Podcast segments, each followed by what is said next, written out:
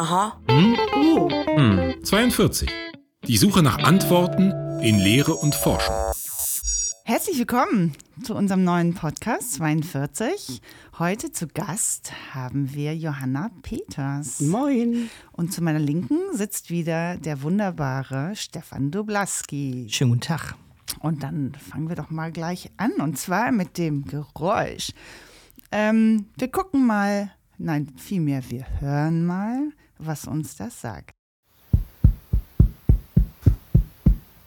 Hm. Also der erste Moment war, weil ich ähm, das sozusagen ohne Kopfhörer gehört habe. Ist das ein Herzschlag? Stefan, was meinst du? Nee, ne? Johanna, du hast ja eine Cajon gekauft. Eine Cajon, die habe ich in der Tat, aber das ist es nicht. Hm.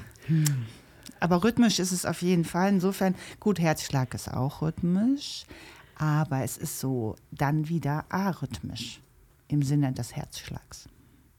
Es ist so Materialwissenschaften, Belastung und dann reißt es irgendwann. Irgendwie sowas. Aber es klingt so entspannt. Mhm. Und es klingt so nach. Ja. Yeah, Beim Baby. Teppichklopfen kommen dir die besten Ideen. Beim Teppichklopfen. Teppichklopfen und Herzschlag, wenn ihr das zusammenpackt. Wow. Hä? Sag mal, was könntest du uns noch ans. An Tipps? Ja. Ähm, also, ich bin ja jemand, der unfassbar neugierig ist. Mhm. Hilft euch Neugier irgendwie Du weiter? klopfst an eine Menge Türen. Ich klopfe an willst eine Menge. wissen, ja, auch interessant. Das stimmt. Mein, mein Lieblingsjob, Dauerpraktikant, äh, mein Leben lang, überall anklopfen bei verschiedenen Firmen, Handwerkerbetrieben und so weiter. Ähm, nee, soll ich euch noch einen Tipp geben? Ja, bitte. Ähm, also Herzschlag. Ja. Das hat was mit, mit, mit was Lebendigem zu tun. Tier. Hund. Mhm. Ah, ja, da kommt ja Wilma ins Spiel. Mhm. Ein wuscheliger, kleiner, aufgeweckter, sehr bezaubernder Hund von Johanna, der auch immer wieder in deinen inhaltlichen Themen eine Rolle spielt. Aber was macht der denn für Rhythmen? Tja, Streichrhythmen, Streichrhythmen. Klopfrhythmen. Der hat einen. Floh. Der hat einen Floh. Klopft der ist ein Floh, wenn er, wenn er sich freut und durch die Gegend hüpft. Ja, nee. So dieses Kratzen hinterm Ohr. Er geht in die richtige Richtung. Ich glaube, du Ich- musst das ich mal euch. aufklären. Also es ist wirklich, wenn sie wo auch immer liegt oder sitzt und mit dem Schwanz klopft, weil sie neugierig ist und sich freut, dann Ach. ist das das Geräusch. Und Ach, in dem? Fall ist es äh, Schwanz auf äh, Matratze, weil sie morgens im Bett, das, äh, ne, das Erste, was sie tut, ist dann auch hm, sagen, juhu, der Tag kann losgehen. Ähm, und ich habe das Geräusch ausgewählt, weil, wie gesagt, Neugier, Begeisterung, irgendwie das ist, was äh, so ziemlich alles verbindet. Ob es nun meine Lehrtätigkeiten hier an der Uni sind oder ähm, früher meine Arbeit in der Industrie. Ähm, ihr wolltet ja gerne was, was passt. Oh. Hm. Aha. Bevor wir zu Hu kommen, wollen wir mal ein bisschen gucken, wie ist es überhaupt dazu gekommen? Du hast äh, mal gesagt, dass ähm, diese, dieser Plan, ach, ich habe irgendwie mit dem Abitur eine Idee und dann weiß ich, wo es hingeht und ähm, wenn äh, ich auf mein Leben zurückführe, äh, gucke, dann weiß ich, das habe ich vorher schon gedacht, dass es so läuft. Das ist bei dir auf jeden Fall ganz anders. Nimm uns mal mit. Wie hat das angefangen? Du hast eigentlich eine ganz andere Motivation gehabt als das, was jetzt so hinten oder jetzt gerade aktuell ist. Das stimmt. Also ähm, ich wusste nicht so richtig, was ich nach dem Abitur machen würde. Irgendwie studieren war relativ schnell klar. Ähm, eigentlich aber auch mehr, weil ich von meiner Familie so geprägt war. Ähm, und ja, dann habe ich überlegt, habe auch rechtzeitig angefangen, mich zu informieren und merkte immer mehr, so ganz genau weiß ich es nicht, inhaltlich, und habe dann festgestellt, ich brauche in jedem Fall irgendwas, wo ich was anfassen kann. Ähm, bin dann über den Wunsch, vielleicht auch ein bisschen was in Richtung Medizin zu machen, ähm, irgendwann interessanterweise beim Maschinenbau gelandet, weil die Biomechanik, also ein Grenzbereich, wo es ähm, ja um Bewegungen, um künstliche Gelenke äh, geht, ähm, auch im Maschinenbau ist und man da auch mit Ärzten zusammenarbeiten kann.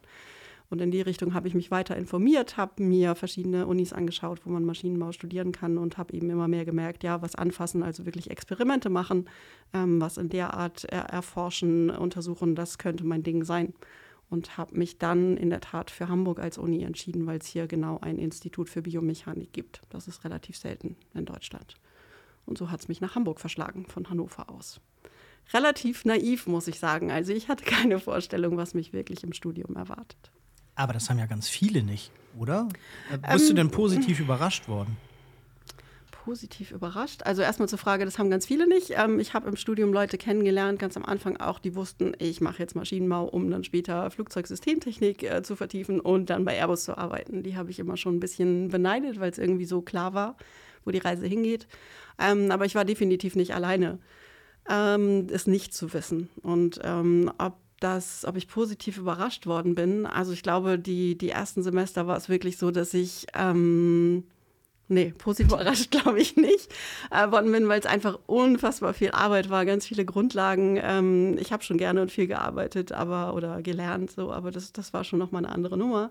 Ähm, positiv überrascht worden bin ich dann, glaube ich, erst später, als ich die ersten ähm, Arbeiten oder Praktika gemacht habe, wo ich dann wirklich auch gesehen habe, wo kann die Reise überhaupt hingehen? Wie breit ist der Maschinenbau? Das hat mich dann wirklich sehr überrascht im Positiven, ja.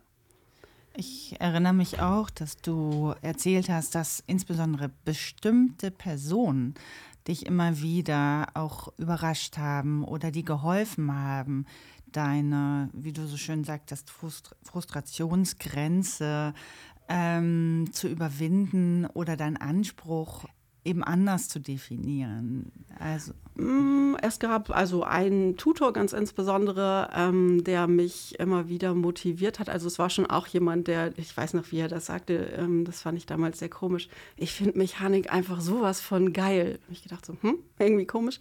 Aber das war einfach ein Typ und den habe ich, hab ich sehr gemocht. Ich habe darum gekämpft, dass ich immer wieder bei ihm auch in der Gruppenübung lande.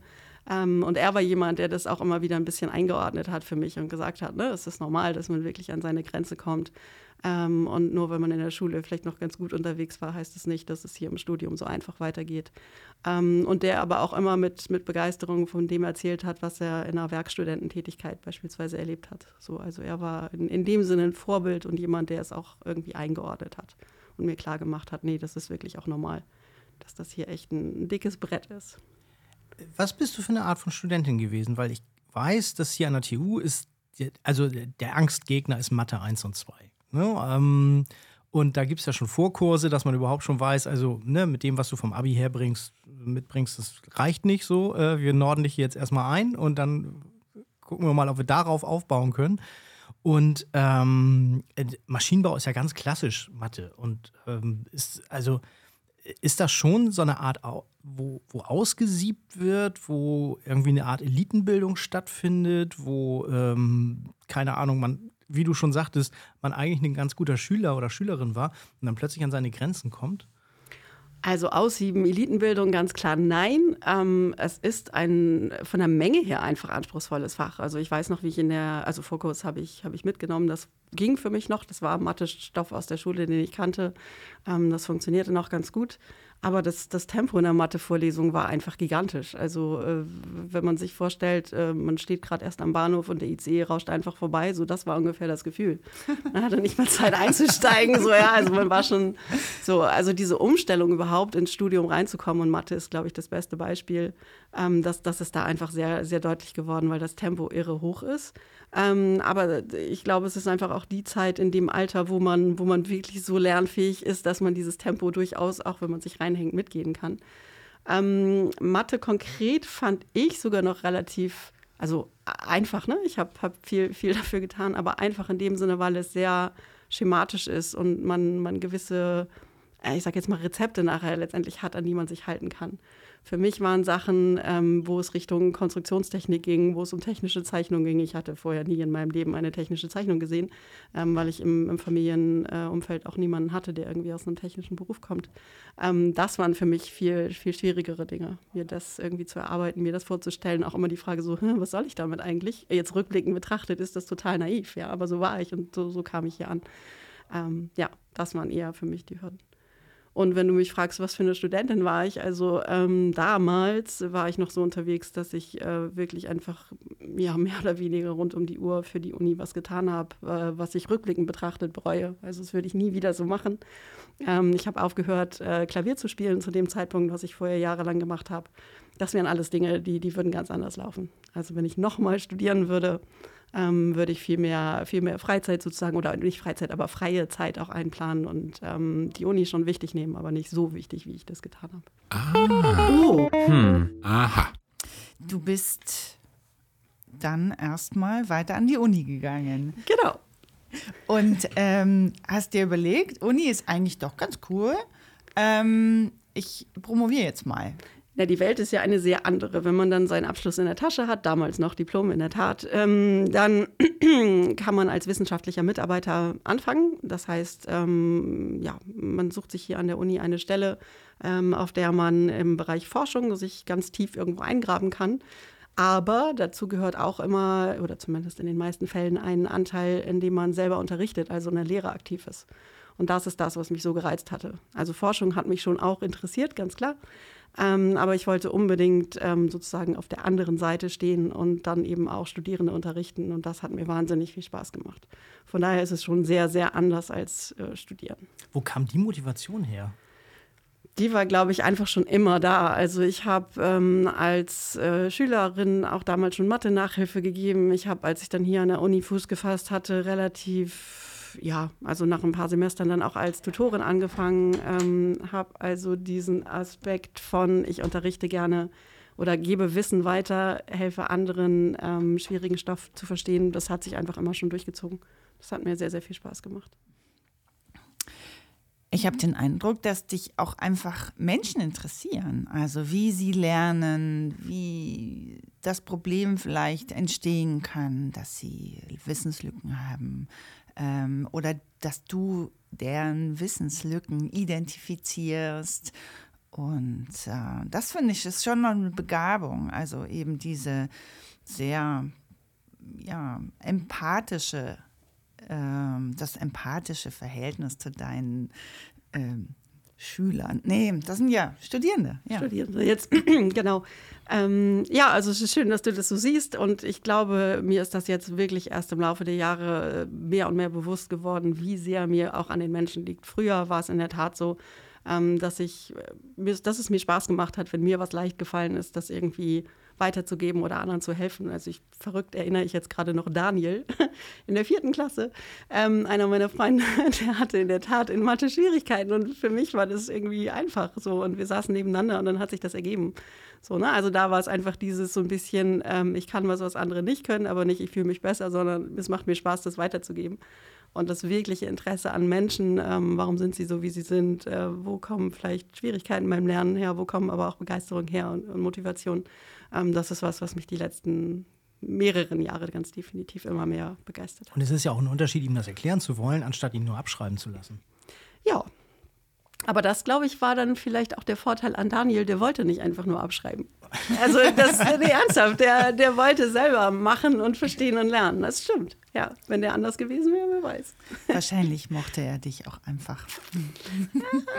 wer weiß. Aber trotzdem durftest du ja dann wahrscheinlich nicht nur Lehre machen, sondern ähm, wenn man eine Doktorandenstelle antritt, dann braucht man wahrscheinlich auch ein Thema und äh, irgendetwas Vertiefendes, wo man sich richtig eingraben kann. Genau. Ähm, und das war bei mir, hätte ich vorher auch nie gedacht, dass ich das machen würde, ähm, waren das äh, Kunststoffe, genauer gesagt Gummiwerkstoffe. Und es ging darum, ähm, wenn man Berechnungen durchführt. Also man kann mit, mit vielen Produkten, Materialien, wie auch immer, kann man natürlich Versuche machen. Aber ähm, es gibt gute Gründe, warum man nicht alles im Versuch untersuchen möchte, sondern auch Berechnungen durchführt. Und dafür braucht man, letztendlich sind es mathematische Gleichungen, die das Verhalten von Materialien beschreiben. Und genau das sollte ich für Gummimaterialien entwickeln und erforschen. Und es war in der Tat wieder so, und das ist das, was sich bei mir einfach durchzieht, dass es auch wirklich einen experimentellen Anteil gab. Also ich habe wirklich auch in einer, einer Firma in Stutt im Stuttgarter Raum gestanden, meine eigenen äh, Materialproben, äh, Gummiproben hergestellt und mit denen auch Versuche gemacht. Also ne, dieses Anfassen, was ich sagte, was mich mal äh, zum Maschinenbau gebracht hat, anfassen, untersuchen, Versuche machen. Das hat sich durchgezogen und dann kam eben auch die Komponente dazu, ein sogenanntes Materialmodell, also mathematische Gleichungen zu entwickeln. Also nur damit ich das richtig verstehe, man hat ein bestimmtes Material, das hat bestimmte Eigenschaften und mhm. dann entwickelt man ein mathematisches Modell für nur diesen Stoff. Es ist für eine Klasse von Materialien. Ne? Also das, ähm, genau, also Gummimaterialien, da gibt es eine große Bandbreite, die verhalten sich von der Art her alle gleich, ähm, je nachdem, ob man jetzt ähm, was, was für einen konkreten Werkstoff man hat, äh, sind die Zahlenwerte, die man braucht, natürlich andere. Aber vom, vom Grundsatz her ist das generelle Verhalten gleich. Und dafür habe ich äh, genau ein Materialmodell entwickelt. Und um es mal konkret zu machen, ne, wo kann das bei Gummimaterialien hingehen? Also warum gibt es Sommer- und Winterreifen? Ähm, das mm. sind letztendlich andere Gummimischungen, die da ja. verbaut sind. Ähm, und da ist ein Schwerpunkt natürlich, dass man ähm, äh, auch bei glatter Straße, bei niedrigeren Temperaturen entsprechend gute Reibung hat und nicht äh, einfach nur wegrutscht.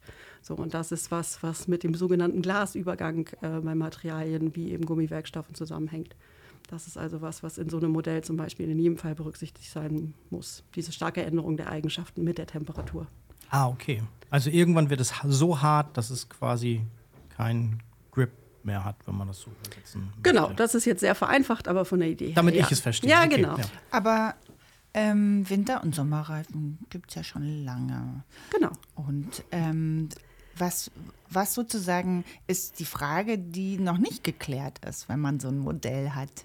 Also das wahrscheinlich jetzt so ganz speziell.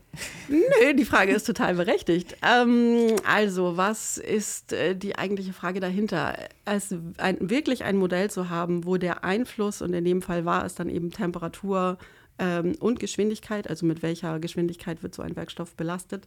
Ähm, das als Modell zu haben, was für einen, einen großen Bereich von Temperaturen, Schrägstrich Belastungsgeschwindigkeiten das sauber abbildet und das auch dreidimensional, ähm, das gab es so in der Art noch nicht. Hm, das klingt sehr hilfreich wenn man Materialforschung macht. Genau. Das, ja. Und es ist in der Tat so, das hat mich sehr gefreut, ähm, dass ein Professor aus München, mit dem ich zusammengearbeitet habe, ähm, dass der nach meiner Doktorarbeit mit diesem Modell wirklich auch weitergemacht hat und beispielsweise cool. auch geschaut hat, ne, es geht ja nicht nur darum, wie verhält sich ein fertiges Produkt, mhm. ähm, sondern wie werden äh, Produkte hergestellt. Das kann beispielsweise durch Extrusion sein, dass also was in eine gewisse Form gepresst wird.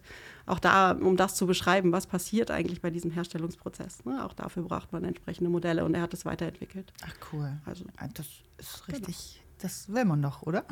Ja, das ist schön. Also das war bei anderen Arbeiten anders. Ne? Da hatte ich dann das Gefühl, dass es, und das ist auch normal, ne? dass die Ergebnisse einfach in der Schublade verschwunden sind. So, ich habe viel gelernt, darum geht es ja erstmal. Ja. Aber wenn man weiß, dass das, was man da erarbeitet hat, auch weiterverwendet wird, ist das natürlich schon ein, ein schönes, ein anderes Gefühl.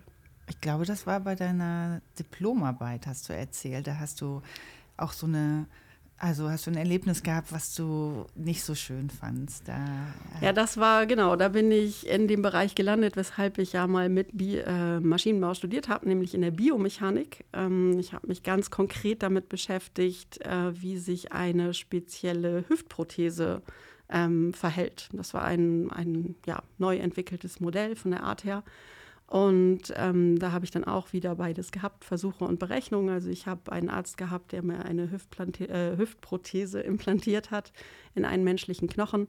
Ähm, mit dem habe ich CT-Aufnahmen machen lassen und aus dieser Basis dann ein Berechnungsmodell entwickelt. Ja, und du fragtest nach dem nicht so schönen Erlebnis. Ähm, es war in der Tat so, dass ähm, bei einer Veranstaltung des Herstellers dieser Prothese ähm, auch quasi gezeigt wurde, wie solche Berechnungsergebnisse verwendet werden. Und es war in dem Fall so, dass sie rein zu Marketingzwecken auf irgendwelchen Plakaten waren. Und dass auch auf Nachfrage irgendwie ziemlich deutlich wurde, dass ja, so Berechnung, pff, das macht man halt, ne? aber ähm, das wird nicht wirklich verwendet. Und das hat mich zum damaligen Zeitpunkt schon ähm, sehr schockiert irgendwie und ein, ein Licht auf die Branche geworfen, was für mich einen sehr negativen Effekt hatte, äh, muss ich natürlich ganz klar sagen, es war nur die eine Firma, ähm, wo das so ist. Ne? Und das ist natürlich nicht überall in der Branche so. Aber damals hat es mit dazu geführt, dass ich mich erstmal dazu entschieden habe, nicht in dem Bereich weiterzumachen. Äh, ich würde gerne mal einmal, ich bin ja eben gerade, du hast gerade gesagt, ein Mensch, du brauchtest einen menschlichen Hüftknochen. Ja. Was? ja, ähm, hat für mich ein ganz anderes Licht auf die Organspende geworfen. Also Organspende war für mich bis dahin immer so, ne, jemand spendet eine Niere, ein Herz, was auch immer alles so geht heutzutage. Ähm, aber es gibt auch Menschen, die in der Tat sagen, ich spende meine Knochen in dem Fall zum Beispiel, damit äh, Wissenschaftler Versuche damit machen können. Also es war wirklich jemand, der über eine, ja, gesagt hatte, ich, ich spende meine Knochen. Ähm, das Institut für Biomechanik hat einen entsprechenden Fundus, weil die sich mit verschiedenen Arten von Hüftprothesen damals beschäftigt haben. Und dann äh, wurde mir so ein Knochen zur Verfügung gestellt. Ah, okay, dann macht man es quasi mit echten Knochen. Genau. Und äh, diese Belastungstests finden dann auch. Also, das ist ja eigentlich ziemlich beruhigend, dass man weiß, dass Sachen nicht einfach so eingebaut werden auf Äh, ja, ja, ja, also, okay. mathematischen, theoretischen Überlegungen, sondern. Ähm, Also Versuche werden in jedem Fall gemacht. Es gibt in der Tat auch ähm, Material, was knochenähnlich ist. Also man braucht nicht immer einen menschlichen Knochen, um solche Versuche zu machen, sondern es gibt Kunststoffe wiederum auch, ähm, die sehr ähnliches Verhalten haben. Und auch damit werden Versuche gemacht. Aber klar, es werden wirklich auch mit, mit echten menschlichen Knochen Versuche gemacht. Ja, genau, um die um die spezifischen Eigenschaften und die Bandbreite. Ne? Also die Steu Streuung bei menschlichem Gewebe ist natürlich riesig, aber äh, auch das alles wird mit berücksichtigt. Durch ich ja gleich nochmal in meinen Organspendeausweis gucken. Ja, was man da so ankreuzen kann. Genau. Ne? Aber Ja. ich weiß gar nicht, ob man das ankreuzen kann. Ich erinnere mich dran, dass man nur sagen kann, den ganzen Körper oder nur Teile des Körpers. Und wer Du brauchtest ja auch nur einen Teil. Ja, also Ja, ganz spezifisch. Aber trotzdem, ich glaube, das kann man dann in irgendeiner Patientenverfügung. Irgendwo kann man das auf jeden Fall genauer festlegen. Ich Das finde ich ehrlich gesagt ganz schön nach, ja. cool. Ehrlich gesagt finde ich das noch besser als. Obwohl, was heißt noch besser? Also ich bin ja. Also erstmal ist es am besten, wenn du noch lebst, glaube ich. gut, dass du das sagst. Da bin ich auch ganz deiner Meinung. Und ich weiß nicht, also wenn wir gerade noch kurz bei dem Thema sind, das hat mich schon auch äh, ja, beeindruckt irgendwie. Ähm, es ist dann in der Tat so, man fragt sich ja immer, ne, was passiert hinterher mit den Leichen und je nachdem, wie die Person bestattet werden möchte. Ähm, wenn so ein Knochen entnommen wird, ähm, wird, es klingt erst ein bisschen makaber, aber es ist einfach sehr pragmatisch hinterher sowas in der Art wie ein Besenstiel wieder eingesetzt, Ja. um die äh, Geometrie des, des Körpers auch zu erhalten. In dem Fall wollte derjenige ähm, ja, als Ganzes im Sarg bestattet werden. So, Ja. Also das wird auch alles so gemacht, dass es entsprechend, ich sage jetzt mal ethisch und auch für die, für die Angehörigen wirklich vertretbar ist. Ja, die Versahrtheit des Körpers ich, genau, irgendwie. Fand ich auch einen wichtigen Aspekt. So. Jetzt müssen wir natürlich den Bogen zu den Lebenden wieder zurückfinden. Ja, das Ähm, kriegen wir auf jeden Fall. Du hast dann quasi ja dann mit deiner Doktorarbeit eigentlich den direkten Weg in die Industrie gefunden, weil das ist ja, also das ist ja so anwendungspraktisch, dass man damit wahrscheinlich gut und gerne schön leben kann, irgendwie ein schönes Häuschen bauen kann, irgendwie So hätte in Stuttgart leben können. können und so, aber So hätte es laufen können, in der Tat. Also ich hatte auch von, von einer, einer Firma, einer anderen Firma, äh, ein Angebot, die auch sehr in der Forschung im Bereich äh, Polymerwerkstoffe, das ist der, der größere Begriff, ähm, aktiv war. Ähm, letztendlich, also äh, da, bin ich nicht gelandet, ganz definitiv nicht. Ähm, die Frage ist, warum nicht? Ähm, ich glaube, zu dem Zeitpunkt hätte ich inhaltlich da weitermachen wollen und ja, durchaus. Ich glaube, das hätte ich mir vorstellen können. Ähm, räumlich war mir aber wichtig, dass ich im, im Hamburger Bereich einfach bleibe. Also ich hätte mir nicht vorstellen können, irgendwo in die Mitte oder Süden, äh, Richtung Süden von Deutschland äh, umzuziehen. Ähm, und deswegen habe ich mich dann hier im Norden umgeschaut und habe, nachdem ich in der Biomechanik war und mich mit Materialmodellen beschäftigt habe, bin ich dann in einem Industriezweig gelandet, der mit ähm, Kraftwerken und Energieversorgung zu tun hat. Ähm, und ich weiß nicht, ob das unkonventionell war, doch ich denke schon. Ich habe überlegt, wen kenne ich denn so und was machen die so, äh, die ja in der Industrie und mit dem, was sie da so tagtäglich als Ingenieur an Arbeiten äh, vor sich haben und habe dann ähm, jemanden, der für mich mal ähm, Übungen hier an der Uni geleitet hat, wo ich also Studentin war. Äh, von dem wusste ich, dass der äh, als Serviceingenieur bei, bei MAN im Kraftwerksbereich hier in Hamburg arbeitet. Und pff, ich konnte mir nicht wirklich vorstellen, was der den ganzen Tag macht. Habe den gefragt und habe gesagt, wie sieht das aus? Und meinte er, ja, komm doch mal vorbei. Und habe ich gedacht, ja, mache ich gerne. Und letztendlich ist es darauf hinausgelaufen, dass ich in meiner Promotionszeit äh, zwei Wochen Urlaub genommen habe, um äh, bei MAN in seiner Abteilung da oder in der er gearbeitet hat, ähm, Praktikum zu machen. Und ähm, das ist also der Bereich äh, Dampfturbinen, wo, ähm, und genauer gesagt noch der Service, wo also zum Beispiel defekte Teile reinkommen, die irgendwie befundet werden müssen, wieder repariert werden müssen oder wo einfach ganz reguläre äh, Wartungsmaßnahmen, so ne, aller TÜV beim Auto, ähm, ausgeführt werden. Und ich fand das unheimlich faszinierend, weil es eine große Bandbreite war. Und letztendlich bin ich dann da gelandet. das ist ja wirklich klassisch Maschinenbau, also Ja. Turbinen bauen. so stellt man sich Turbinenbau. das vor. Deswegen steht eine Turbine hier noch unten vor der Tür. ne? Ja. Und dann schließt sich auch der Kreis. Also das war dann wirklich das erste Mal, wo ich in der Praxis eine sehr große technische Zeichnung, nämlich von einem Turbinenrotor in der Hand hatte und dachte, ah, okay. Ähm, also das hatte ich schon vorher auch im Studium verstanden, ne, wofür man technische Zeichnung braucht. Aber da war dann auf einmal so klar und jetzt muss ich auch damit arbeiten und irgendwie gucken und was ist, also, ja, genau. Also das ist echt klassischer Maschinenbau mit allem, was dazu gehört. Ja, da sieht man auch, welche Verantwortung dahinter steckt, hinter so einer Zeichnung. Weil wenn die falsch ist, dann ist nicht so gut, ne? Genau. Also wenn wir jetzt mal beim Turbinenrotor Grundkörper selber sind, ähm, je nach Baugröße, keine Ahnung, kostet das gute Stück wahrscheinlich, äh, oder der fertige Rotor, sagen wir mal so, äh, irgendwas zwischen anderthalb und, und drei Millionen. Ui. So, äh, wenn man sich jetzt den Werker vorstellt, der das an der, an der Fräse oder an der Drehbank, je nachdem, ähm, entsprechend bearbeitet. Gut, wenn die Zeichnungen falsch sind, ne, dann, dann kann der arme Mann nichts dafür, dann läuft was schief. Aber mal angenommen, die Zeichnungen wären richtig und er macht irgendwas falsch so. Also da sind viele Leute, die große, große Verantwortung tragen, was Geld angeht. Ja, ja. und letztendlich Definitiv. muss die Turbine natürlich auch funktionieren, weil dann leiden auch andere darunter, je nachdem. Genau. Ja. Das war ja im Service immer so schön, dass ich ähm, auch die, die direkte Kopplung irgendwie hatte. Also wenn eine, eine, Turbine in Schweden im Kraftwerk ausgefallen war, dann konnte ich sagen, okay, die Leute haben jetzt kalte Füße und äh, weiß ich, die, die Firma kann jetzt nicht mehr produzieren, weil sie keinen Dampf mehr kriegt. Also ja, das war sehr direkt gekoppelt.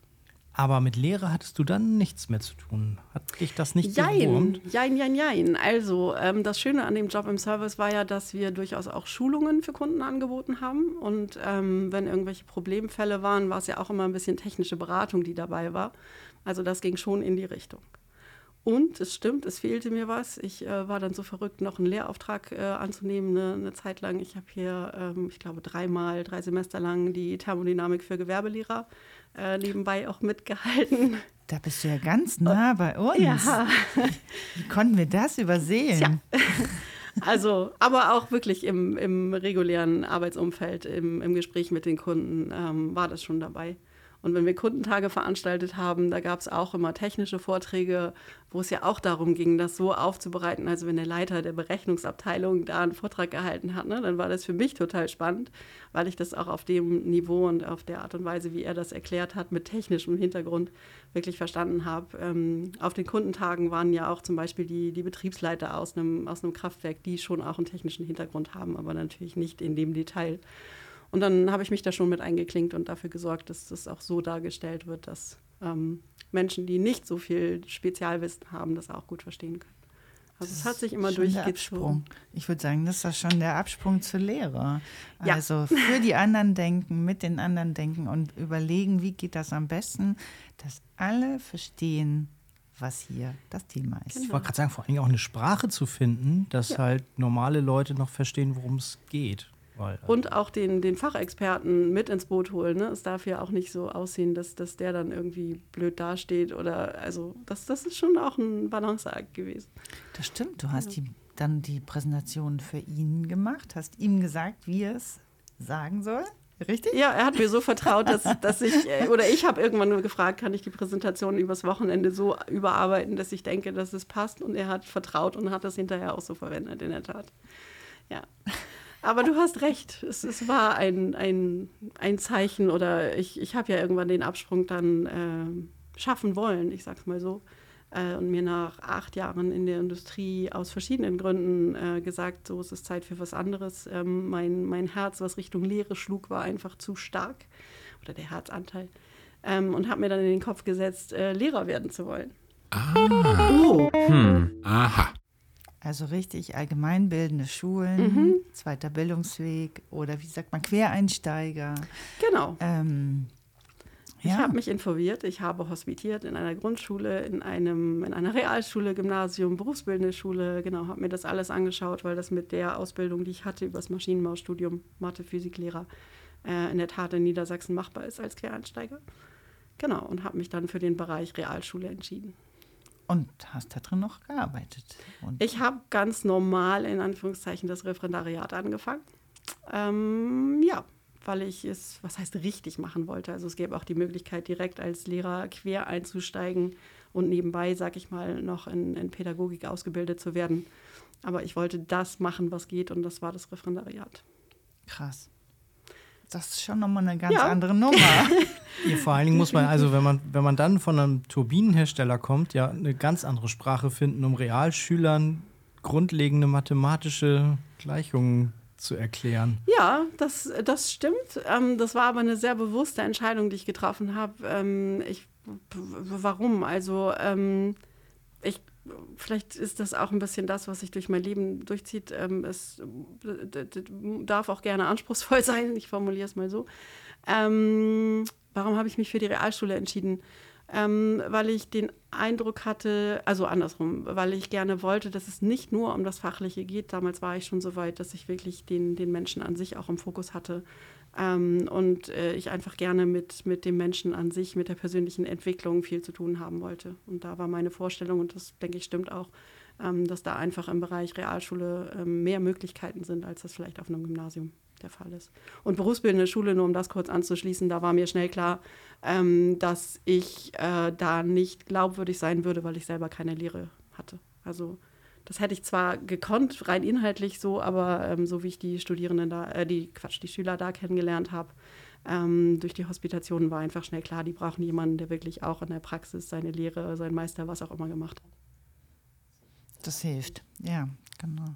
Aber meinst du, die Realschulen haben mehr Potenzial, was diese Entwicklungsarbeit äh, angeht, die du gerade angesprochen hast, einfach von dem Schulsystem oder von den Schüler und Schülerinnen? Ich glaube, also so wie es in Niedersachsen ist, ähm, genau, gibt es das Konzept der Oberschule, wo einfach die Bandbreite der Schüler sehr groß ist. Also da sind Schüler, bei denen relativ früh klar ist, dass die in Richtung äh, Lehre gehen werden, also eine Ausbildung machen. Und es gibt aber auch Schüler, die weitergehen können Richtung Gymnasium. So, das heißt, es gibt einfach eine, eine große Bandbreite und, und deswegen war für mich irgendwie klar, dass da das, das Betätigungsfeld für mich größer sein würde. Und das ist das, was ich wollte. Also als ehemaliger niedersächsischer Realschüler, der ich bin, äh, hätte ich mir eine Mathelehrerin wie dich sehr gewünscht. Äh, Ja, danke. ähm, ich spare jetzt mal aus, wie mein Mathelehrer war, aber ähm, äh, es muss ja irgendein Ereignis gegeben haben, weswegen wir jetzt hier zusammen sitzen und du nicht Lehrerin an einer Realschule bist. Ja, das stimmt. Was ist denn da passiert? Und da ist auch ein Stück gebrochenes Herz auf dem Weg dabei. Also es war so, wie du sagst, ähm, dass einige Schüler wirklich zu mir gesagt haben, Mensch, Frau Peters, äh, das ist jetzt hier die beste Mathestunde, die ich hier hatte. Ähm, das war in der siebten Klasse so, das war auch in der neunten Klasse so. Ähm, was schon eine Riesenauszeichnung für mich war. Ne? Also ich meine, siebte Klasse, wie viele Lehrer hat man schon erlebt, wie viele Mathestunden hat man schon gehabt, das sind schon einige. Ähm, mir hat es unfassbar viel Spaß gemacht, wirklich individuell, soweit es geht, auch zu schauen, was brauchen die einzelnen äh, Schüler und Schülerinnen. Ja, und was ist passiert? Ähm, letztendlich habe ich ziemlich schnell festgestellt, dass ich das gut kann, individuell auf äh, Schülerinnen eingehen und auch ne, wiederum den Stoff so darstellen, dass die auch vorankommen, sich trauen, sich zu beteiligen, äh, merken auf einmal, hey, Mathe ist ja doch ganz cool, kann Spaß machen ähm, weil ich auch immer irgendwie versucht habe, einen Praxisbezug mit reinzubringen. Aber ähm, ich hatte wie alle anderen auch, äh, was weiß ich, 28, 30 Schüler in einer Klasse. Und ähm, dann wird das irgendwann schnell zum Pferdefuß, was mich eigentlich gereizt hat, die große Bandbreite, ähm, weil ich das Gefühl hatte, dass ich letztendlich keinem gerecht werden kann, keinem dieser 28 Schüler. Ähm, weil manche eben äh, deutlich langsamer unterwegs sind, manche ein viel höheres Niveau gehen könnten, auch wenn es zum Teil aufgeteilte Kurse gibt. Aber ähm, ich, ich hätte entweder, ähm, wie soll ich das sagen, ich hätte entweder zurückstecken müssen bei dem, wie ich mir vorstelle, zu arbeiten und quasi irgendwie so ein, so ein Standardprogramm fahren müssen. Ähm, dafür habe ich aber den Maschinenbau nicht aufgegeben und bin oder wollte nicht Lehrerin werden. Ähm, oder ich wäre gesundheitlich kaputt gegangen, weil ich mich aufgerieben hätte, um zu versuchen, für möglichst viele äh, individuell irgendwas auszuarbeiten und denen gerecht zu werden. Ähm, und letztendlich habe ich dann mit meiner Mathe-Ausbilderin gesprochen und ähm, ja, sie hat mir sehr schnell gesagt, dass sie sehr schade findet, dass ich das so wahr, also nee, nicht schade findet, dass ich das so wahrnehme, dass sie es gut findet, dass ich so schnell merke, ähm, wie unser Schulsystem aufgestellt ist. Und ähm, dass es Leute wie mich dringend, dringend braucht, aber dass sie total verstehen kann, dass ich äh, Sorge um meine Gesundheit habe. Und deswegen, ja, habe ich nach einem Jahr dann gesagt, "Mm, mm, das kann ich nicht leisten. Mit einem gebrochenen Herzen. Also es hat mir wirklich wehgetan. Äh, Das ist ja dramatisch, weil letztendlich irgendwie, wir wissen ja mittlerweile, vor welchen Herausforderungen dieses Schulsystem eigentlich steht und wo, also äh, bei uns die Studis, die äh, Primar- und Sekundarstufe studieren, die sind, glaube ich, mittlerweile alle in der Schule und arbeiten schon, weil der Bedarf einfach so groß ist, die werden alle sofort aufgesogen hier in Hamburg. Und das ist ja in anderen Bundesländern nicht anders. Und ähm, das, was du jetzt gerade beschreibst, da sitzen ja alle anderen auch drin. Also du hast, glaube ich, relativ schnell verstanden, warum Leute es nicht bis in die Rente schaffen in diesem System. Ich habe, verstanden, ich habe das verstanden. Ich habe verstanden, warum Leute nur Teilzeit arbeiten als Lehrer. Ich habe immer gedacht, ne, das machen die, weil die, weiß ich, noch Kinder haben, um die sie sich kümmern oder irgendwelche anderen Verpflichtungen. Ja, oder einfach faul sind, wie Gerhard Schröder Ey, mal das gesagt habe hat. ich ne? nie gedacht, genau. Aber die schaffen einfach nicht Nee. mehr. Ja, es ist, es ist äh, Eigenschutz sozusagen, äh, was die da betreiben und das, das ist verheerend. Und ähm, ich habe größten Respekt vor allen Lehrern, die da irgendwie sich engagieren und äh, gesund dabei sind. Und ja, äh, ich kann mehr als verstehen, dass, dass äh, viele es nicht bis zur Rente schaffen oder einfach früher aufhören wollen, weil sie gesundheitlich angeschlagen sind. Ja, und das ist jammer, jammer schade. Und mit steigendem Lehrermangel hast du ja immer größere Klassen. Es gibt ja überhaupt gar keine andere Wahl. Oder Das bekomme ich ja jetzt auch mit, dadurch, dass ich zum Teil ähm, auch mit in, in Schulen war, um zu schauen, ne, wenn es um Informationsveranstaltungen geht für, für Leute, die sich vielleicht für ein technisches Studium interessieren. Dann habe ich zum Teil auch mit Lehrern gesprochen ähm, oder auch mit Schülern. Und es ist so, dass die jetzt hier in der, in der Nachbarschule bei uns nebenan an der Uni beispielsweise sagten, dass jetzt, ähm, ich glaube, es sind zwei Lehrer, die eigentlich schon in Rente sind, äh, wieder da sind, einfach weil die sonst den Unterricht überhaupt nicht anbieten können. Ja, da reden wir gar nicht über Klassenstärken. Ähm, und einer aus der 11. Klasse sagte, dass er bis zur 10. in Mathe beispielsweise wirklich gut unterwegs war. Ähm, jetzt in der 11. Klasse die Gruppe so groß und auch heterogen geworden ist, dass er einfach nicht mehr klarkommt. So, ne? Und dann ist er auf einmal abgehängt. Oder es ist deutlich schwieriger für ihn so. Man kann ja selber immer noch versuchen, gegenzusteuern, aber das ist schon unschön, was wir da, ich sag jetzt mal, als Gesellschaft ähm, mit unserem Schulsystem machen. ja, puh, vor allen Dingen, wenn wir ja die ganze Zeit behaupten, irgendwie, dass das die einzige Ressource, die wir haben in Deutschland, irgendwie unsere Köpfe sind. Ne? Dann ist Ja. es natürlich dünn. Ja. Hm, aber du hast ja, also sagen wir es mal so, äh, der Grund, warum du bist nicht verloren gegangen und der Grund, warum du jetzt hier sitzt, ist ja das, ähm, dass du in der Lehre unfassbar tolle Sachen gemacht hast. Allerdings dann nicht mehr an der Schule. Genau, ich bin durch Zufall wieder an die TU zurückgekommen, da wo ich ja auch mal promoviert habe und wie gesagt Lehre geliebt habe. Ähm, und ja, der Zufall hat, hat es möglich gemacht, dass ich jetzt im ersten und im dritten Semester in Mechanik unterwegs war und auch speziell mit äh, Studierenden, die erstmal Schwierigkeiten haben im Studium oder auch im Fach anzukommen, äh, zu arbeiten. Und das ist auf, auf anderer Ebene ja eigentlich dann wieder genau das, was ich, was ich auch mit der Schule mal verbunden hatte, mit der Tätigkeit da ähm, nicht nur fachlich Leuten weiterzuhelfen, sondern auch menschlich, weil viele einfach ähm, an sich zweifeln, weil sie in der Schule ganz gut waren und jetzt auf einmal merken in der Uni, hups, hier komme ich überhaupt nicht mehr mit, äh, sie das erste Mal vielleicht in ihrem Leben auch durch eine Prüfung durchrasseln. So. Der ICE, Also ne? das, Der ICE, genau, der dann dreimal schon vorbeigefahren ist in vier Fächern. Ähm, ja, da bin ich jetzt aktiv. Oh.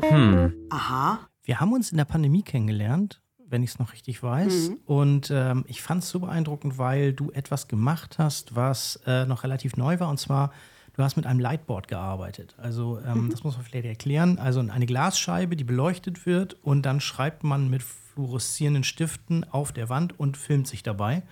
Also du hast quasi diesen Distanzunterricht äh, unfassbar gut äh, aufgenommen und das dann hier, hier an die TU gebracht. Und als äh, wir das erste Mal miteinander gesprochen haben, hast du gesagt, ja klar, komm vorbei, ich habe das Ding selber gebaut. Und da ist mir wirklich alles aus dem Gesicht gefallen, wo ich dachte, okay, also wie, wie kann eine Lehrende so engagiert sein, dass sie hingeht und sich dieses Ding, was normalerweise irgendwie 5000 Euro kostet, einfach irgendwie mit einer Glasscheibe und rumprobiert, welches Glas, welches Holz, wie. Ich war beim Tischler, habe mir dann einen Rahmen bauen lassen und äh, mir das einfach in den Keller gestellt. Und äh, als ich dann bei dir war, habe ich nicht nur deinen Hund kennengelernt, äh, der äh, ganz knuffig ist, sondern auch, dass du sagtest, hier, das ist jetzt schon das dritte Board. Die anderen beiden stehen da hinten in der Ecke. Ich habe ein bisschen rumprobiert. Also ähm, das hat auch Ja. einen Weg gehabt. Das hat definitiv einen Weg gehabt, aber spannend ist, glaube ich, der Anfang. Ich kam Ende 2020 wieder hier an die TU zurück und es war Corona-Zeit und es hieß, also ich dachte, ne, ich komme an die Uni zurück, juhu, ich darf mit Menschen arbeiten. Klar war Corona, es, es waren keine Präsenzveranstaltungen ähm, und es hieß, für eine Veranstaltung sollst du die und die äh, Übungen abhalten. Ja, aber eben online. Und dann habe ich gedacht, so, hm, ich setze mich jetzt von Rechner, ich zeichne, schreibe das irgendwie runter, zeichne das irgendwie auf und äh, irr, wo bleibt denn die Interaktion? Also ich, ich habe erstmal für mich gedacht, oh Gott, wie furchtbar wird das denn? Und dann habe ich gedacht, wie schlimm muss das für die Studierenden sein? Und das war eigentlich der Grund, warum ich dann so drauf angesprungen bin. Ich kannte dieses Leitboard ähm, vorher gar nicht. Ein, ein, Kollege hatte mir das äh, gezeigt äh, von, von einem Prof aus Amerika. Und ich habe gedacht, boah, wie cool ist das denn? Warum? Ähm, weil man gleichzeitig äh, den Lehrenden eben auf dem Video auch sieht. Also dadurch, dass man auf dieser Glastafel schreibt und dadurch gefilmt wird, sieht man auch den, den Lehrenden, die Mimik, die Gestik. Ähm, und das ist das, was mich so begeistert hat. Also die Vorstellung, oh, ich kann doch was machen über Online oder Video, ähm, was, was trotzdem eine Interaktion, also zumindest eine, ein Dasein sozusagen für die Studierenden ermöglicht, dass sie mich sehen können. Und das war der, der Hauptmotivationsgrund, gut und klar. Und dann kommt die Neugier, das Ingenieursmäßige, wie kriege ich das hin? Ich brauche es in drei Wochen. Ich glaube, so viel Zeit hatte ich, wenn überhaupt. Vielleicht waren es auch nur zwei, dann ging das Semester los. Ja, und dann haben wir, haben wir gebaut und ausprobiert. Also ich finde es ja ganz schön bemerkenswert, dass du das so selbstverständlich sagst, ich brauche die Interaktion mit den Studierenden, ich muss da was zeigen, ich habe da das Board, die müssen mich sehen, wie sie, wie du. Naja, die hatten schon Semester schon, rein online hinter sich. Ja, ja, und meine, meine Kollegen, die das vorher das gemacht hatten, ne, mhm. die haben ähm, quasi ja, auf dem Rechner einfach geschrieben und das als, als Screen Recording mitlaufen lassen. Mhm. Also du hast aus dem Nichts quasi die äh, Schrift ja. entstehen sehen. Ja. Du hast nicht mal die Hand gesehen. Ne? Die waren im Überlebensmodus, alles gut, ja, die mussten das kurzfristig umsetzen. Ja. Und dann habe ich gedacht, wenn ich so lernen müsste, also ich habe echt von mir aus gedacht, ich habe gedacht, wie furchtbar. Gruselig. Hast du denn dazu wirklich Feedback auch bekommen? Also von den Studierenden, manchmal nehmen die das ja so hin, was so kommt. nee, das war super positiv. Also es ja? stimmt, ja. ja. manchmal sind Studierende auch träge und auch wenn sie was gut oder nicht gut finden, bekommt man keine Rückmeldung. Das ja. kenne ich auch. Nee, aber an der Stelle war es total positiv. Und ähm, was viele sogar sagten, da hatte ich gar nicht drüber nachgedacht, ist, ähm, dadurch, dass sie, es waren Videos in dem Fall, ähm, dass sie sich die zu Hause angeschaut haben und ich ja so direkt und groß da war und sie sich das direkt am Bildschirm angeschaut hatten, ähm, war das für die quasi so, als würde ich diese Veranstaltung nur für sie halten. Ach, wie süß. Noch besser als im Hörsaal, ja, wo sie sagten, ja, ja, da sitzen wir da ganz hinten und irgendwo vorne steht der Dozent, so dadurch, dass man mich und wirklich auch die Mimik, das macht so viel aus, äh, so sehen konnte, ähm, fanden die es deswegen schon sehr gut und naja, dann kommt das Spielkind in mir durch, das ist auch sehr groß. Ähm, ich habe dann in den Videos nach und nach, ne, also mein Anfang war so, oh Gott, ich stelle mich vor eine Kamera, es gibt Videos von mir, nee, lass mal, das will ich nicht. Als ich dieses System dann sagte, gesehen hatte, habe ich gedacht, ja, okay, doch, das passt zu. Mir und meiner Art, das macht Sinn. Mache ich so, nachdem ich mich ein bisschen eingefuchst hatte, ähm, gab es dann auch zum Teil noch Musik zu den Videos oder es, es kamen dann irgendwelche Comicfiguren, die irgendwie was mitkommentiert hatten. So, ne? Ich habe das dann echt auch noch ganz nett und spaßig versucht, irgendwie zu ähm, animieren, nicht, aber ne, was einzubauen. So. Ja. Und ähm, das ist einfach super angekommen. Ja. ja. Also ja, teilweise gab es die Rückmeldung, das war die, die beste Veranstaltung in der Corona-Zeit. Ne? Es war aber auch ein riesen Zeitaufwand. Ja, ja. Also das ist immer dieses, ne, wenn man es dann ähm, sehr persönlich irgendwie, sage ich mal, noch machen will, dann bedeutet es nochmal eine extra Schippe Zeit oder Aufwand, die man reinsteckt. Auf jeden Fall. Das und da bin ich froh, dass ich das machen konnte. Ja, ne? Also das Wahnsinn. muss ja auch erstmal ja. möglich sein.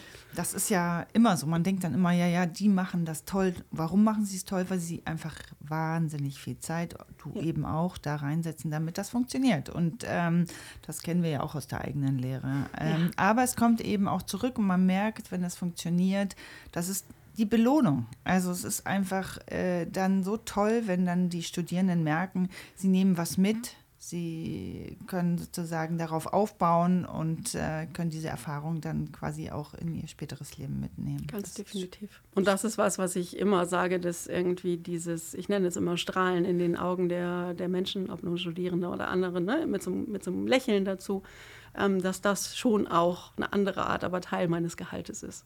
Also und dass ich das wirklich auch brauche. Ja. So, also klar, ich arbeite, um Geld zu verdienen, ne, um, um davon leben zu können. Das ist schon alles klar. Aber wenn dieser andere Aspekt noch dazu kommt, dann ist mir das sehr wichtig. Hast du ähm, damals schon Mechanik unterrichtet? Ja. Das es, war, war es war immer Mechanik. Also okay, in, meiner, ja. in meiner Promotionszeit, die Lehrveranstaltung, die ich betreut habe, das war Mechanik und das war auch wieder Mechanik, ja. Also das, äh, ich und Mechanik, das ähm, es scheint sich aber, gefunden zu haben. Es haben ja aber nicht nur du und deine Studenten äh, positiv gesehen, sondern du hast dann in der Corona-Zeit auch den Lehrpreis der TU bekommen. Genau, das sind aber äh, die Studierenden oder ja, das sind Studierende, die mich dafür vorgeschlagen haben.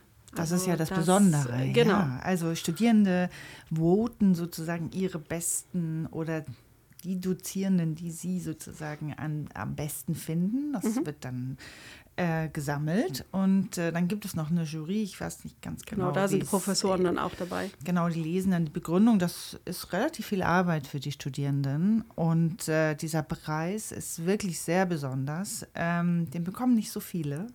Und äh, du hast das dann in 2021, 2022. Ja, das ist ein bisschen komisch, wie die, also der Preis, die, der Zeitraum korreliert nicht mit den Semestern. Ah, genau. verstehe. Deswegen ist das ein Ja. bisschen merkwürdig. Ja. Ja, da habe ich mich auch sehr drüber gefreut. Also ähm, klar auch wegen des Preisgeldes, ne? aber insbesondere, weil es wirklich nochmal eine, eine besondere Art war, von den Studierenden eine, eine Rückmeldung zu bekommen. Ja, das hat mich sehr gefreut, definitiv. Und mich motiviert weiterzumachen. So. Also nicht, dass es da viel Zusatz brauchte, aber doch, ich glaube, ein bisschen was hat schon auch getan. Oh. Aha. Und dann hast du dich für ein HU-Projekt beworben. Was war für dich da besonders? Also der Auslöser, ein Projekt überhaupt zu beantragen, war, ähm, dass ich, also das Projekt heißt Mechanik hautnah. Ähm, und wie der Titel vielleicht erahnen lässt, äh, geht es um Mechanik. Aber was hat es hautnah zu sagen? Also es geht darum, ähm, weil eben so viele Studierende Schwierigkeiten haben, in, in dieses Themengebiet, Teilgebiet der Physik äh, einzusteigen, dass ich gerne nochmal den Stoff, der im ersten Semester äh, gelehrt wird, ähm, auf eine andere Art darstellen wollte oder ja, doch schon auf eine andere Art. Ähm, erstmal sehr, sehr kleinschrittig, ähm, aber eben hautnah in dem Sinne, dass es immer wieder auch Beispiele gibt, äh, die im, im Alltag einfach ausprobiert werden können. Ähm, ich glaube, dass, dass viele Menschen ähm, dadurch, dass sie Dinge anfassen, begreifen, ausprobieren können, einfach sich Sachen besser erschließen und vor allen Dingen auch längerfristig merken können. Und das war der, der Grundgedanke von Mechanik hautnah. Oh. Aha. Ich kann mich daran erinnern, als du angekommen bist und gesagt hast, was du vorhast, hatte, gab es ähm, eine Art Bauplan, wo nur die Themen drauf standen und wie sie miteinander zusammenhängen. Und das Ding sah aus wie der Stammbaum von Windsor. Also es, es war völlig unüber. Also da platzte mir schon der Kopf. Dann äh, hat Dodo da drauf geguckt und sie sagt, äh, das muss man grafisch so, dass man da überhaupt was, also wir müssen es sortieren. Und ähm, und ich hatte gedacht, ähm, wir hatten ja nur ein Jahr Zeit quasi dann für dieses Hu-Projekt, äh, dass du dir einfach unfassbar viel, viel zu viel vorgenommen hast. Also ich hatte so ein bisschen Erfahrung damit, wie viel man so schaffen kann. Und dann habe ich dieses, dieses Ding gesehen und dachte, wow, also wenn das alles mit Inhalt gefüllt werden soll, das, das ist uferlos. Und was dann passiert ist, wir haben dich gar nicht so oft gesehen, sondern du hast gearbeitet wie eine Wahnsinnige. Das muss man ja wirklich dazu sagen. Also, wenn wir uns da versucht haben zu verabreden, war eigentlich nie Zeit da, auch bis dieser Podcast jetzt irgendwie zustande gekommen ist, ähm, weil du einfach in diesem Ding drin hängst. Und äh, also mittlerweile ist es so weit verzweigt, es ist so groß, wenn man in Mechanik hautnah irgendwie auf der Hu-Plattform reinguckt. Ähm, da ist ja so viel entstanden. Und ich habe gedacht, äh, als wir angefangen haben, hey, es geht um dieses Lightboard, lass uns ein paar lustige Videos drehen. Äh, Das ist es überhaupt nicht geworden. Genau. Was ist da jetzt eigentlich alles drin? Also das war der Plan, das stimmt. Der ursprüngliche Plan war, Lightboard-Videos drehen. Ähm, und es gibt noch nicht ein Lightboard-Video in diesem Lernangebot. Also was ist passiert? Ähm, es war klar, es ging im Januar los. Es war klar, dass ab April das sogenannte Repetitorium in Mechanik laufen würde. Also das äh, ist für Studierende, die im ersten Semester, da wird Mechanik 1 angeboten, ähm, das nicht geschafft haben, die haben im zweiten Semester nochmal eine Chance, äh, dieses Fach sich anders zu erarbeiten. Das bedeutet, es war auch der Druck da, weil das wirklich Genau. eingesetzt werden musste. Und mir war dann irgendwie klar, ja, wenn ich das jetzt schon mache mit dem HU-Projekt, dann läuft das ab April auch mit und wird die Basis für dieses Repetitorium, für die, für die Übung. Ich hatte keinen Plan, worauf ich mich einlasse, aber das ist mit der Grund, warum ich so viel gearbeitet habe. Ähm, weil es wirklich jede Woche dann ab April weiter wachsen musste, weil die Themen vorangingen. Ähm, und was sich einfach ähm, ergeben, also was heißt einfach ergeben, äh, ergeben hat, ich habe angefangen, ich habe mir Konzepte überlegt, ich wollte ja diese Videos drehen und dann merkte ich aber, dass das, was ich da aufschreibe und so kleinschrittig, wie ich es aufschreibe, dass das eben auch als, als geschriebener Text ähm, mit wirklich auch handschriftlich gerechneten Beispielen dazu an sich auch schon einen großen Wert hat. Und dann habe ich das erstmal umgesetzt und habe naiv gedacht, ja, die, ein Video mit Beispielen und so, das, das drehe ich dann noch äh, nebenbei.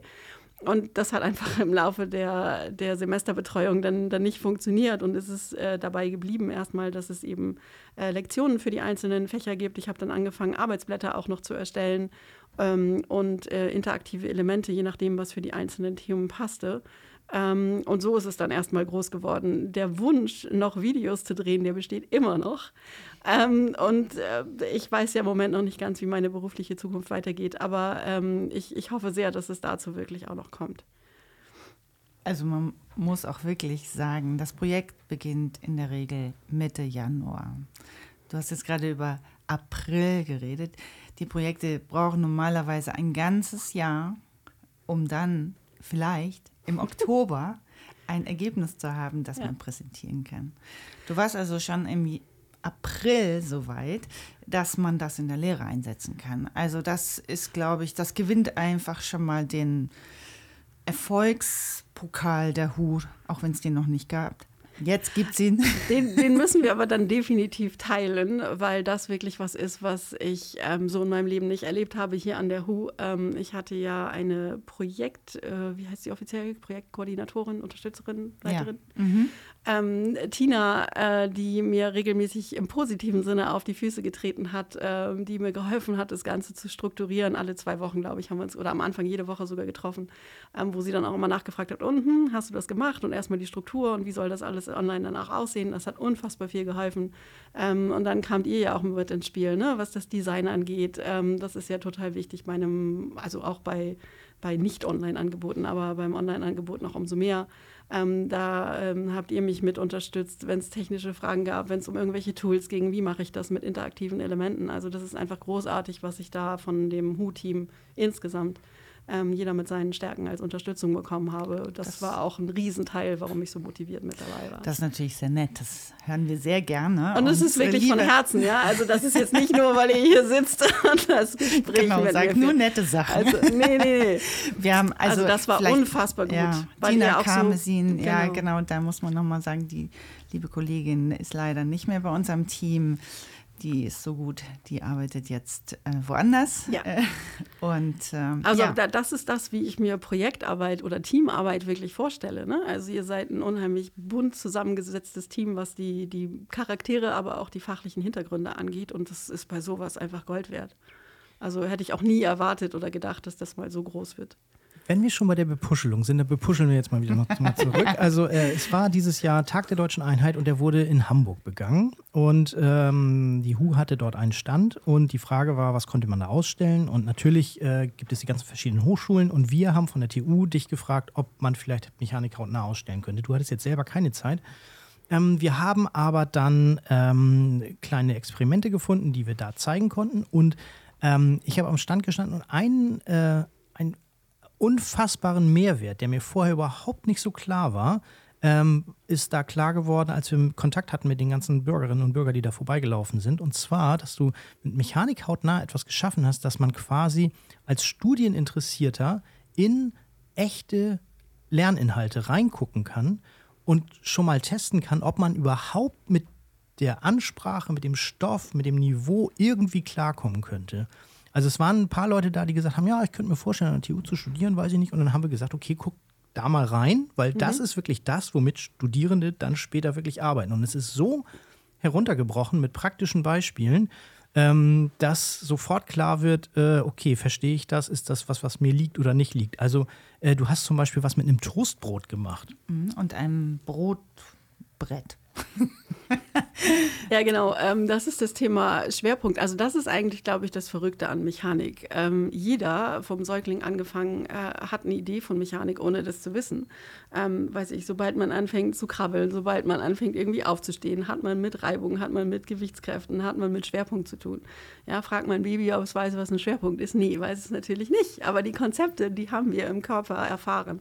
Ich habe mich ähm, letztens noch mal wieder auf ein Skateboard gestellt und gemerkt, ja. mein Schwerpunkt ist gar nicht mehr da, wo er sein sollte. okay, Anderer Schwerpunkt. Da, da steigen wir nicht ein. Ähm, und das ist so ein bisschen das Verrückte, dass man das dann in der Schule irgendwie kennenlernt und dann irgendwie auch ein paar Gleichungen dazu kommen. Und ähm, irgendwie habe ich das Gefühl, dass diese, diese Verkopplung zwischen dem, was man körpermäßig erfahren hat und was man tagtäglich nutzt, ähm, und dem, wie man es dann mathematisch beschreibt, dass, dass, dass das zwei komplett verschiedene Welten sind und die Leute das nicht zusammenbringen. Ähm, beim Toastbrot geht es in der Tat ums, ums Thema Schwerpunkt und man soll nicht mit Essen spielen, ja. Ähm, aber man kann das Toastbrot ja hinterher aufessen. Also die Scheibe, nicht ein ganzes Toastbrot. Ähm, und ähm, ich habe einfach ausprobiert, ne? wenn man am Frühstückstisch sitzt, dann ist, wenn das Brot und so ist das ja heutzutage äh, einigermaßen homogen gebacken ist, dass ähm, der Schwerpunkt in der Mitte von diesem Quadrat ist es ja letztendlich äh, liegt. Und wenn man abbeißt, dann verschiebt sich dadurch die Lage des Schwerpunktes. Und das kann man entweder, wenn man mit dem Finger drunter geht und ausbalanciert, so wie man das früher mit Stöcken oder was als Kind gemacht hat, ähm, ausprobieren. Und ja, so, so habe ich das dann einfach ähm, in, in Mechanik halt nah als Beispiel auch eingeführt, dass man je nachdem, ob man noch einen Klecks Käse oder einen Klecks Marmelade und ein Stück Käse drauf tut oder abbeißt, den Schwerpunkt verschieben kann und da einfach mal mit rumspielen kann. Denn wenn wir dann anfangen und sagen, so und jetzt sollt ihr das berechnen und dann rechnet ihr mit verschiedenen Flächen, wenn ihr da jetzt einen Halbkreis rausgebissen habt, sozusagen, dann zieht ihr eine Fläche ab. Da gucken die Leute alle so, hä? Aber wenn sie es einmal ausprobieren, dann, dann ist das, glaube ich, schnell klar, warum das mathematisch auch so beschrieben wird, wie wir das tun. Aber ist das nicht die Rückkopplung, wie ich denke, wie man in der Realschule Mathe hätte erklären müssen? Ja, also ja. Also ja. ich habe irgendwie nur mit also, Dreiecken also, äh, und genau, irgendwelchen genau, aber also, Winkeln gelernt. Ja, wenn wir jetzt bei, also Schwerpunkt ist, glaube ich, nicht Teil der, der Schulmathematik, aber ähm, kann man mit einbringen, ist überhaupt kein Ding. Und wenn man jetzt nochmal bei Dreiecken und Co. ist, dann ist ja immer noch die Frage des Wies. Ähm, und ich erinnere mich noch, und wahrscheinlich gibt es immer noch Kreidespuren auf diesem komischen Filzteppich der Schule. Ähm, ich habe das dann mit den Schülern halt auf dem Boden gemacht ne, und da, da mit Kreide rumgezeichnet und, und die dann irgendwas äh, einzeichnen oder darstellen lassen. Äh, jetzt nicht, wir tanzen unseren Namen, darum geht es überhaupt nicht. Aber die, die aktiv auch mit einbezogen, ne? dass sie eben nicht nur da sitzen und an die Tafel gucken, sondern selber auch was zeichnen und ausmessen etc. Also das kann man in jedem Fall machen. Na, also dahinter steckt ja eigentlich immer die Frage, wo, also das ist ja die Grundfrage, wofür brauche ich das eigentlich? Und deswegen, Auch wenn man das. sich heute mit, äh, also beim Abendessen irgendwie mit normalen Leuten irgendwie über Mathe unterhält, dann, ja, ja, das hat, braucht man dann nie. Irgendwie können die Leute nicht mal irgendwie Steuererklärung lernen oder so, weil das war irgendwie Auch das ist ja eine Anwendung, wo man, naja, keine Ahnung, Dreisatz und Co. mit unterbringen kann. Oh, ja, also ja, okay.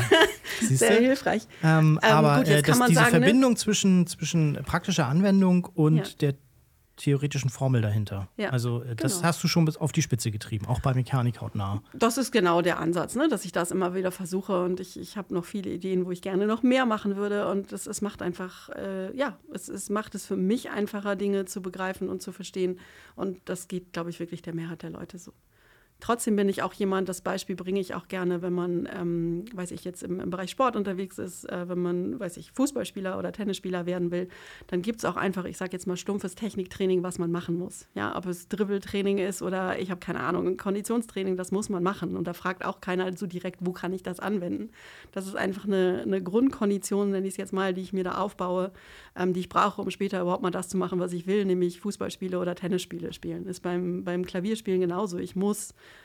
ähm, Fingerübungen machen, so ätzend und nervend das ist.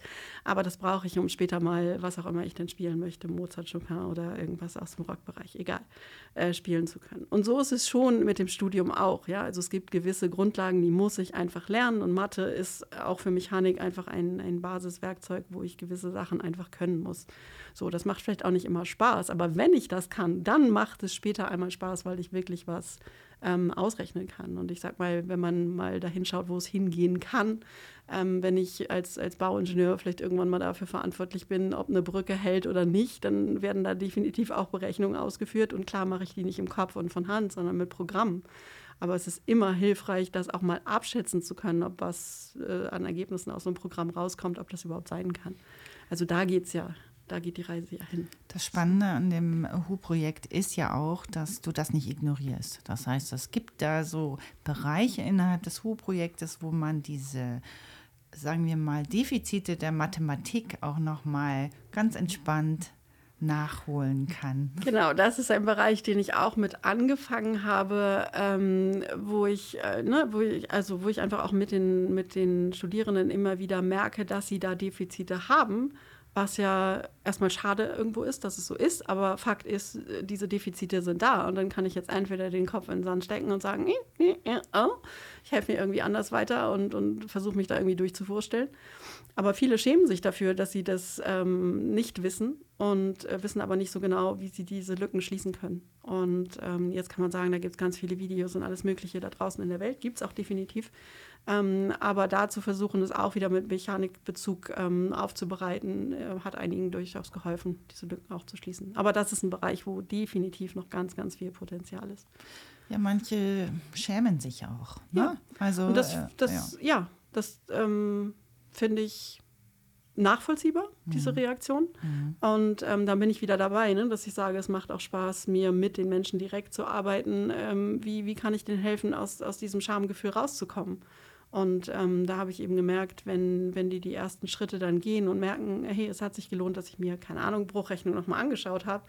Ähm, und ich sitze jetzt in der nächsten Übung äh, nicht mehr so blöd da, sondern ich weiß, wie ich irgendeine Gleichung umforme, ähm, wo ich eben Bruchrechnung auch mit einbeziehen muss, dann, dann sind die irgendwann auch stolz und freuen sich. So, ne? Also mit, mit einem, es ist aufwendig, man muss die Leute schon ein Stück weit begleiten. Ähm, aber dann kommen die da auch durchaus schnell, schnell raus. So, und die sind nicht alleine. Es es gibt viele.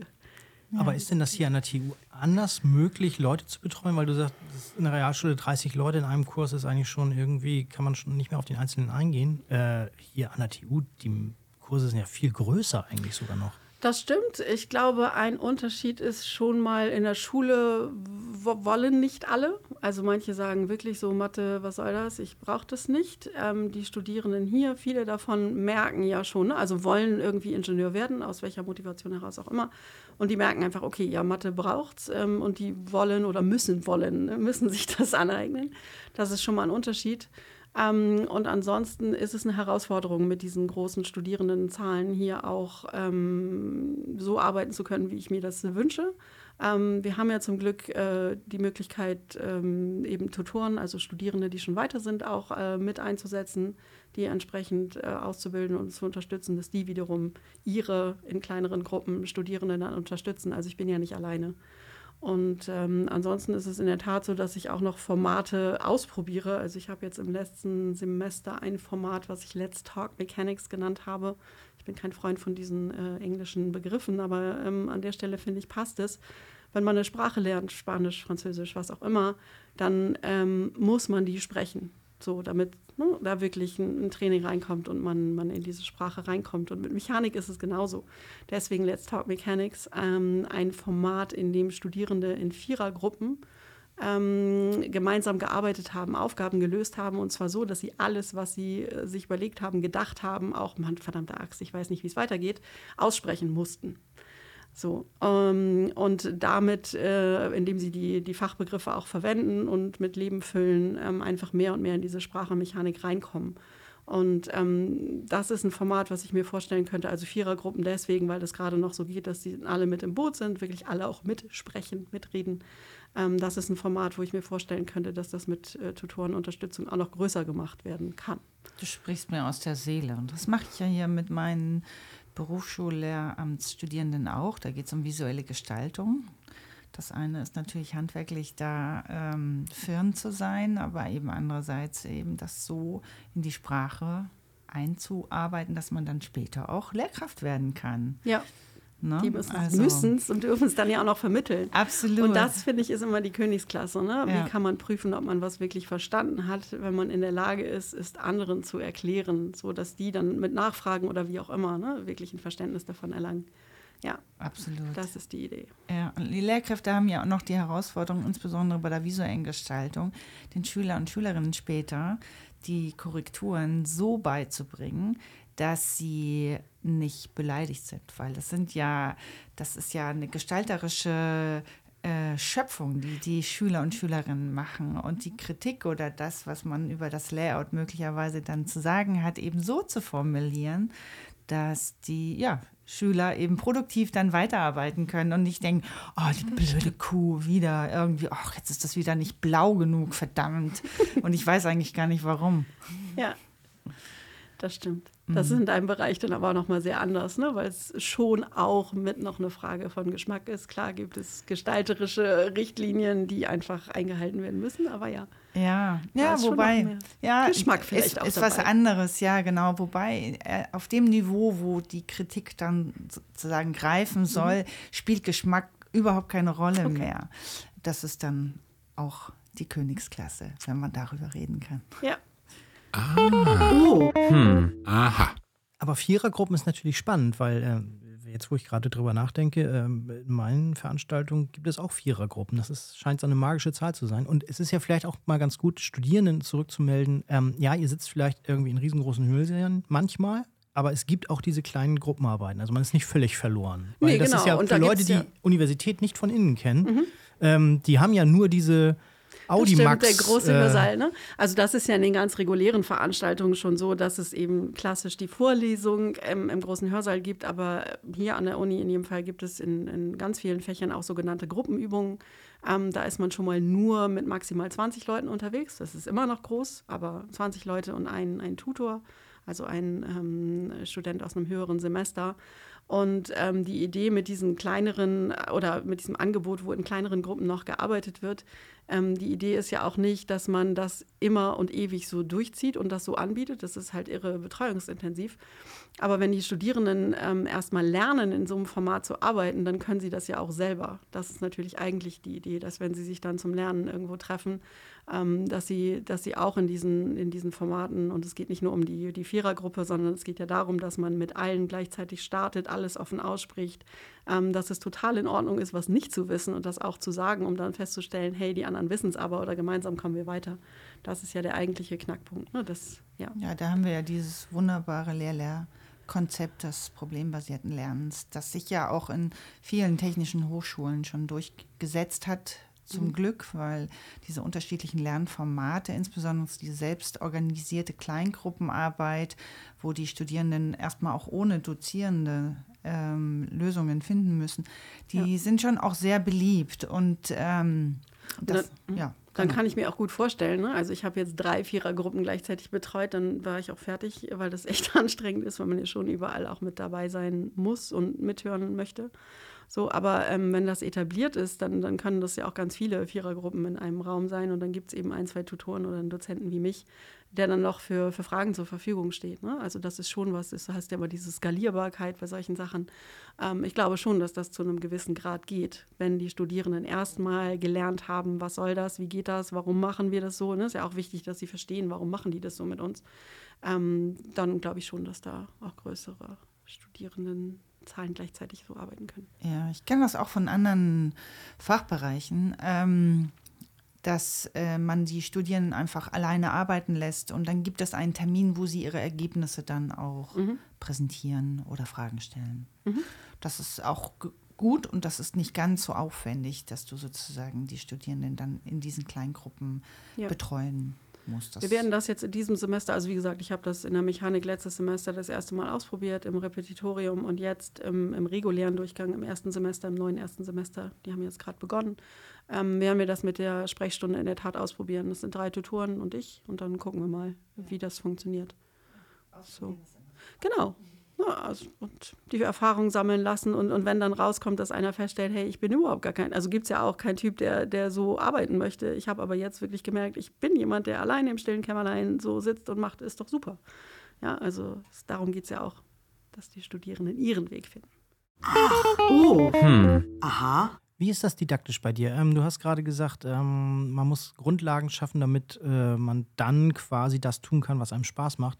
Braucht es die Karotte vor der Nase, dass du auch in der Mechanik sagst, hier, guck mal, so kann so eine Brücke aussehen, solche Kräfte wirken da drauf, keine Ahnung, fahrt mal von Dänemark nach Schweden über dieses Riesending und äh, ich zeige euch jetzt, wie man das selber bauen kann? Oder Also ich glaube, das ist eine bunte Mischung. Das hilft in jedem Fall.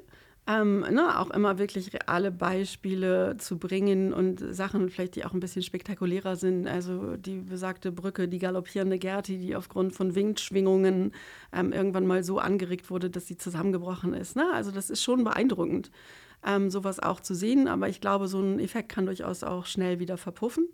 Ähm, was ich gemerkt habe, gerade auch am Anfang des Studiums, was wichtig ist, ähm, ist, also es ist irgendwie klar, dass wenn ich hier, und wir sind ja noch eine kleine Uni, aber mit irgendwie 700, 800 Studierenden anfange, ähm, das, das ist was anderes, als wenn ich in meiner Klasse mit, ich weiß es nicht, 20, 30 Leuten gesessen habe. So.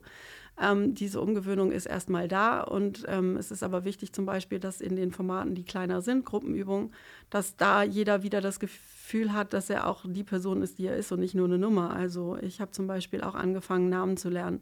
ähm, was ganz wichtig ist und auch für die Motivation der Studierenden, weil ich dann sagen konnte, Mensch, keine Ahnung, jetzt nur als Beispiel, Axel, den gab es nicht. Ähm, Axel, vor zwei Wochen, wissen Sie noch, da haben Sie das und das nicht hingekriegt und jetzt sitzen Sie hier und äh, stellen ganz, ganz einfach und schnell das Kräftegleichgewicht auf. Also ähm, ich habe gemerkt, dass ähm, für die Motivation vieles hilft, wo es ins Persönliche geht dass man einfach die ja, Studierenden als, als Person auch wahrnimmt und irgendwie echtes Interesse zeigt, ähm, dass sie hier vorankommen und auch ihren Weg finden. Das glaube ich zieht, oder was heißt zieht, das, das hat mehr Einfluss als natürlich auch immer wieder ähm, Beispiele bringen. Aber das hat ja, das, also das hat ja eine riesengroße Chance, weil äh, wir jaulen so ein bisschen rum über stagnierende Studierendenzahlen. Mhm. Ähm, es würde aber andersrum natürlich auch äh, einen besseren Betreuungsschlüssel bedeuten und dass man sich wirklich um einzelne Leute kümmern kann. Also das, eigentlich hat es auch Vorteile. Wie gesagt, die, die, die Tutoren können das ja durchaus leisten. Ja. Also bei 20 Leuten in der Gruppe, da äh, finde ich, ist das noch möglich, sowas mit, mit einzubringen. Ähm, wie geht das aus Sicht eines Dozenten, der jetzt mit, keine Ahnung, 600 Leuten im Audimax sitzt?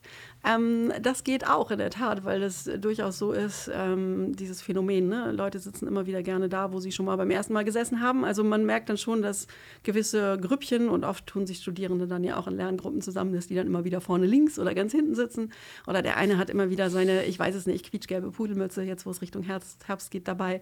So, also man, man kann Leute ja oder Gruppen auch aufgrund von äußeren Merkmalen identifizieren. Und wenn man es da schafft, sich ein paar Sachen zu merken und das immer mal mit einzubringen, ähm, das bringt, glaube ich, schon auch sehr viel. Und was man natürlich auch nicht unterschätzen darf, ähm, sind Erfolge und äh, sichtbar gemachte Erfolge. Ähm, wie kann man das leisten? In der Uni ist es normalerweise so, jetzt in einem Fach wie Mechanik zumindest, dass man ja erst nach einem halben Jahr dann irgendwann eine Klausur schreibt. Mhm. So, und zwischendrin, klar, man hat diese Gruppenübungen, man bekommt Aufgaben, man rechnet die, man merkt, kriege ich hin, kriege ich nicht hin. Ich habe es damals überhaupt nicht hingekriegt. Ähm, so, aber es, es gibt keine, keine harten Überprüfungsmöglichkeiten. Und ähm, die Kollegen haben jetzt auch, ich glaube, seit zwei Semestern beispielsweise auch schon angefangen, ähm, so ähm, eine Art Hausaufgaben mit anzubieten, wo man die Möglichkeit hat, ähm, Aufgaben zu lösen und auch eine Rückmeldung zu bekommen, ist es richtig oder falsch. So, das hilft Studierenden auch. So, dass sie einfach ähm, im Laufe des, des Semesters schon eine Rückmeldung bekommen und dann idealerweise natürlich auch äh, kleine Erfolge sehen. Ja. ja. Ja. Weil oft die, die, ähm, die Stoffmenge so groß erscheint, dass man denkt, ne, dieser Riesenberg, ich stehe davor, Gott, das schaffe ich nie. Und wenn man aber äh, nach jeder Raststation auf dem Weg nach oben auf dem Berg äh, schon mal gesagt bekommt, guck mal, jetzt hast du schon die ersten, keine Ahnung, 200 Höhenmeter geschafft, so, dann, dann macht das auch ganz viel. Also das ist auch noch ein Aspekt, den man nicht unterschätzen darf. Hm, dann kann man auch das Toastbrot aufessen. genau. Ah. Oh. Hm. Aha. Wie geht's weiter? Also das ist ja auch so, dass das Lernangebot weiterhin ähm, an der TU jedes Semester genutzt wird und dass da alle Studierenden dran, äh, davon profitieren. Wie sieht es für dich aus? Außer natürlich das weiter zu äh, optimieren. Ähm, aber du hast sicherlich auch Ideen, wie deine weitere Entwicklung voranschreitet. Ideen habe ich viele äh, und dann ist man ja in der realen Welt unterwegs. Also ähm, äh, Fakt ist ja im Moment, dass ich einen befristeten Vertrag hier an der Uni habe ähm, bis Ende Mai nächsten Jahres ähm, und ich so lange alles vorantreiben werde, was, was in meiner Macht steht. Ich würde es natürlich sehr gerne auch über die Zeit darüber hinaus tun. Aber da ähm, ist es einfach so, dass ähm, finanzielle Mittel eine Rolle spielen und auch da ist die Uni natürlich keine, keine Gelddruckmaschine, sag ich mal so sondern abhängig davon, was, was an finanziellen Mitteln zur Verfügung steht. Aber ich glaube oder ich, ich weiß, dass es zumindest vom, vom Präsidium der Uni aus ähm, schon sehr gerne gewünscht ist, dass ich hier weiter beschäftigt werde. Aber ob es wirklich so kommt, das weiß ich einfach nicht. Wir auch, wir auch. Wir was wollen das, das auch. Ja! Das ist natürlich sehr schade, aber ähm, es ist so, wie es ist. Und, ähm, ja gut, das sind ja die Widrigkeiten des Systems. Also genau. Wissenschaftszeitgesetz und was da alles dranhängt. Genau. Und äh, da so, können wir uns also, ja nicht also, gegen wehren, das ist ja nö. bundesweit, ist es halt, wie es ist. Es ne? ist so, wie es ist, genau. Und ich für mich weiß einfach, ohne dass ich das konkret festmachen kann, egal wie es weitergeht, ähm, ich, ich weiß, in welcher Art und, und wie ich arbeiten möchte. Und ich werde einfach versuchen, wenn es denn so sein sollte, dass es hier nicht weitergeht, ähm, mir was in der Richtung zu suchen. Ja, das wäre schon schön, auch für die TU. Jeder, der mit dir lernen darf, hat auf jeden Fall schon mal gewonnen, würde ich sagen. Ja, vielen Dank. Ich glaube, liebe Johanna, Wir haben wirklich viel gelernt, wie man lernt. Und äh, wir danken dir für deine Einblicke und äh, freuen uns, dass du heute hier warst. Ja, vielen Dank Vielen, an vielen euch. Dank. Oh. Ah.